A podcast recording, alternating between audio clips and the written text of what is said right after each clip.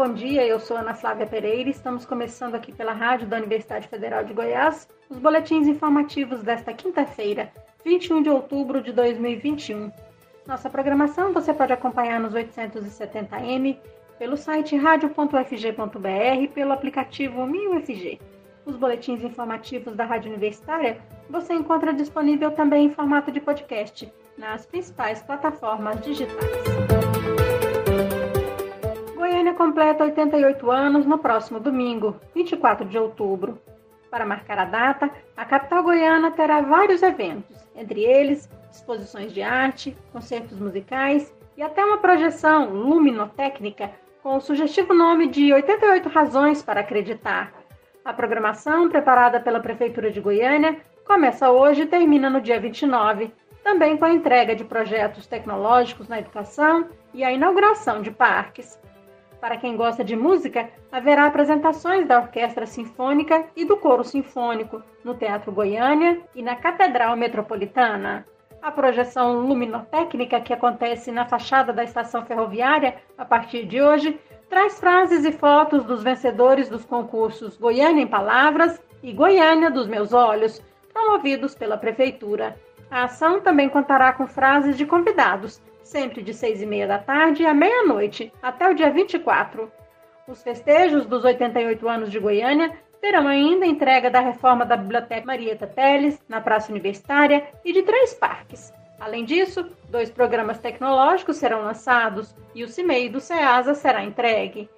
Hoje, às 8 da noite, será realizado o concerto da Orquestra Sinfônica de Goiânia, no Teatro Goiânia, com o tema Revisitando o Primeiro Congresso Nacional de Intelectuais, 1954, pelo regente Eliseu Ferreira e pelas solistas Sabá Moraes e Patrícia Melo.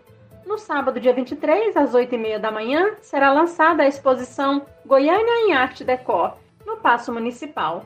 Também no sábado será realizada a ação Rosas do Cerrado, na Unidade de Saúde da Família do Jardim Cerrado 4, onde serão promovidas consultas médicas e de enfermagem, programação de educação e saúde, mama amiga, autoexame e solicitação de mamografia, entre outros serviços.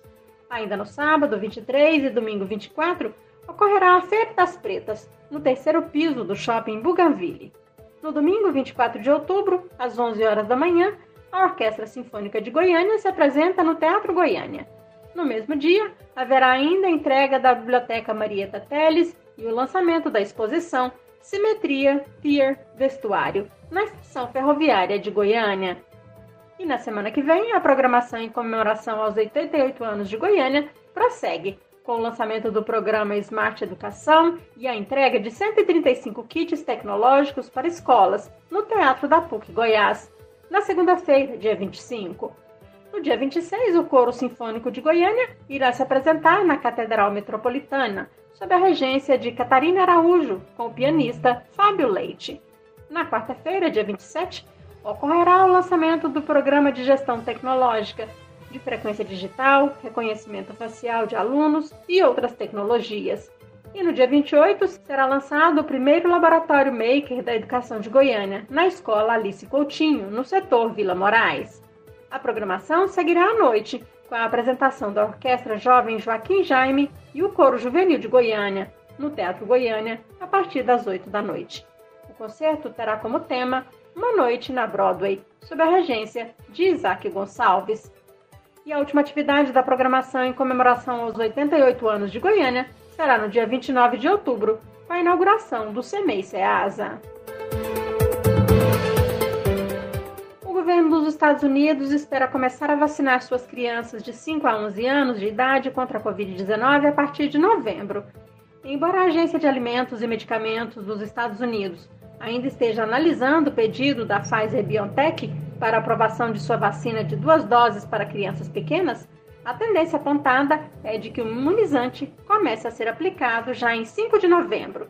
Cerca de 28 milhões de crianças norte-americanas estão aptas a receber o que seria a primeira vacina aprovada nos Estados Unidos para combater o novo coronavírus em crianças menores. Para ser capaz de promover essa vacinação o mais rápido possível, o governo norte-americano já começou a preparar seu plano de imunizar milhões de crianças de 5 a 11 anos assim que uma vacina contra a Covid-19 for aprovada para essa faixa etária, preparando doses e instalações antes da movimentada temporada de final de ano. O governo dos Estados Unidos informou que está trabalhando para montar clínicas de vacinação em mais de 100 sistemas de hospitais pediátricos de toda a nação, além de consultórios médicos, farmácias e possivelmente escolas.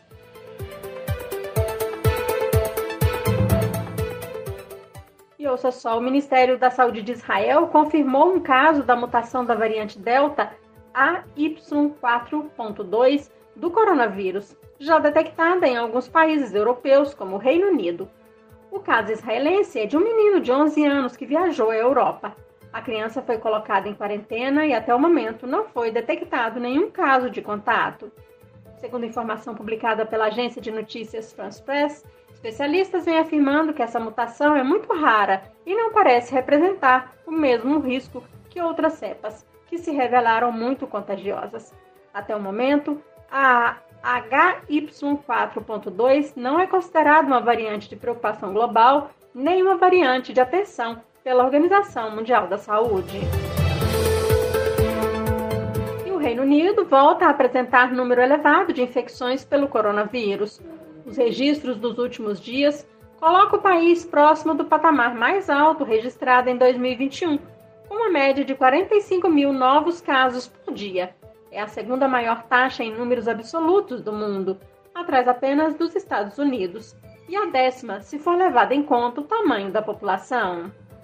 Para especialistas, há uma série de fatores que podem ajudar a explicar a explosão de casos no Reino Unido, mesmo com 65% da população totalmente vacinada. Essa explicação seria o número reduzido de pessoas com máscara, o aumento das aglomerações sociais, a queda da proteção da vacina contra casos leves após seis meses e a baixa taxa de vacinação entre os jovens.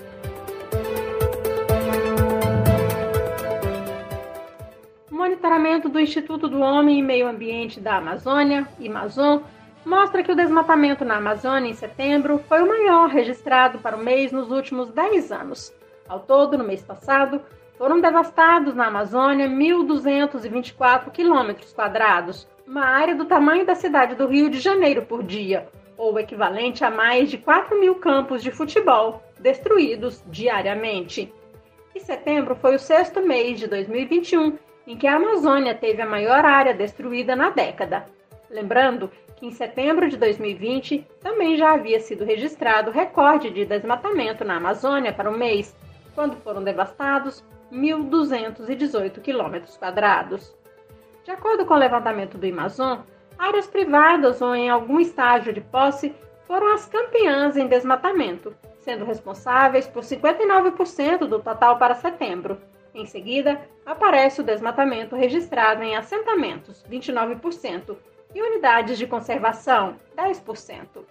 As terras indígenas registraram apenas 2% do desmatamento total para o período. Esse dado do Amazon vai de encontro ao levantamento do Mapa Biomas, publicado em agosto, que mostrou que os territórios indígenas são as áreas mais preservadas do Brasil nos últimos 35 anos. Segundo o último calendário do desmatamento, o período entre agosto de 2020 e julho de 2021 registrou o maior desmatamento da década, quando a Amazônia Legal perdeu 10.476 quilômetros quadrados de floresta, uma área nove vezes do tamanho da capital do Rio de Janeiro. E a pesquisa do Amazon também alerta para o avanço de uma nova fronteira do desmatamento na Amazônia, localizada na divisa do Amazonas, Rondônia e Acre. Essa nova fronteira do desmatamento, segundo a entidade, pode ter relação com a localização de um polo agropecuário na região. E por conta das políticas ambientais do governo federal brasileiro e por questões sociais e de direitos humanos, o Parlamento Europeu bloqueou, em votação realizada essa semana, qualquer avanço na ratificação do acordo comercial entre a União Europeia e o Mercosul. Segundo o documento aprovado, o acordo entre a União Europeia e o Mercosul não pode ser ratificado, pois o bloco sul-americano não garante proteção de biodiversidade, em especial na Amazônia, nem padrões agrícolas. Este bloqueio representa derrota para a diplomacia brasileira. Negociado durante 20 anos, o acordo foi fechado em 2019, mas precisava ser ratificado para entrar em vigor. A recusa em aprovar o tratado é vista pelo governo brasileiro como estratégia de um lobby agrícola protecionista que não quer concorrência de produtos do Mercosul. Ecologistas, entretanto, negam o lobby e comemoram o bloqueio. Apesar das negociações seguirem, observadores em Bruxelas não creem na ratificação do acordo em 2022, porque as políticas adotadas pelo governo Bolsonaro são empecilho para a aprovação do tratado. Brasil poderia evitar o desmatamento de 10 milhões de hectares se investisse em produtividade. Os dados são de estudo realizado pela Rede Clima. Vamos acompanhar as informações na reportagem a seguir. Um estudo da Rede Clima estima que o Brasil pode evitar o desmatamento de 10 milhões de hectares da floresta amazônica. Para isso, o país deve investir 1 bilhão e 450 milhões de reais em 20 anos. O dinheiro seria aplicado nos setores que usam a terra para a produção, como a agricultura e a pecuária. O pesquisador da Rede Clima, Edson Domingues, destaca que o valor do investimento representa cerca de 0,02% do produto interno bruto do país. Seria o recurso necessário para você melhorar a produtividade das terras existentes, com capital, com mão de obra mais qualificada, com técnicas agrícolas mais modernas, né? Sem ter que ter desmatamento, que é hoje uma condicionante até internacional, né? Para a exportação do agronegócio. E a gente mostra que esse valor de investimento nem é muito grande, né? É relativamente pequeno. O professor de Ciências Econômicas da Universidade Federal de Minas Gerais lembrou que o estudo avalia apenas o desmatamento legal da região, não entrando no cálculo as atividades que causam o desmatamento ilegal. De toda forma, o investimento estimado evitaria um desmatamento na região de aproximadamente 740 mil campos de futebol por ano no intervalo de duas décadas. A pesquisa calculou ainda que o investimento verde, com tecnologias que reduzem a emissão de poluentes, poderia levar a um crescimento do PIB de 4,25% em 10 anos. Para tal, seria necessário um montante de 40 bilhões de dólares, valor próximo a 220 bilhões de reais, que devem ser aplicados em ações para reduzir a emissão de gases do efeito estufa no país. Apesar de poder ser mais caro que o investimento tradicional, o investimento verde traz benefícios no mercado mundial, segundo argumentou o pesquisador Edson Domingues.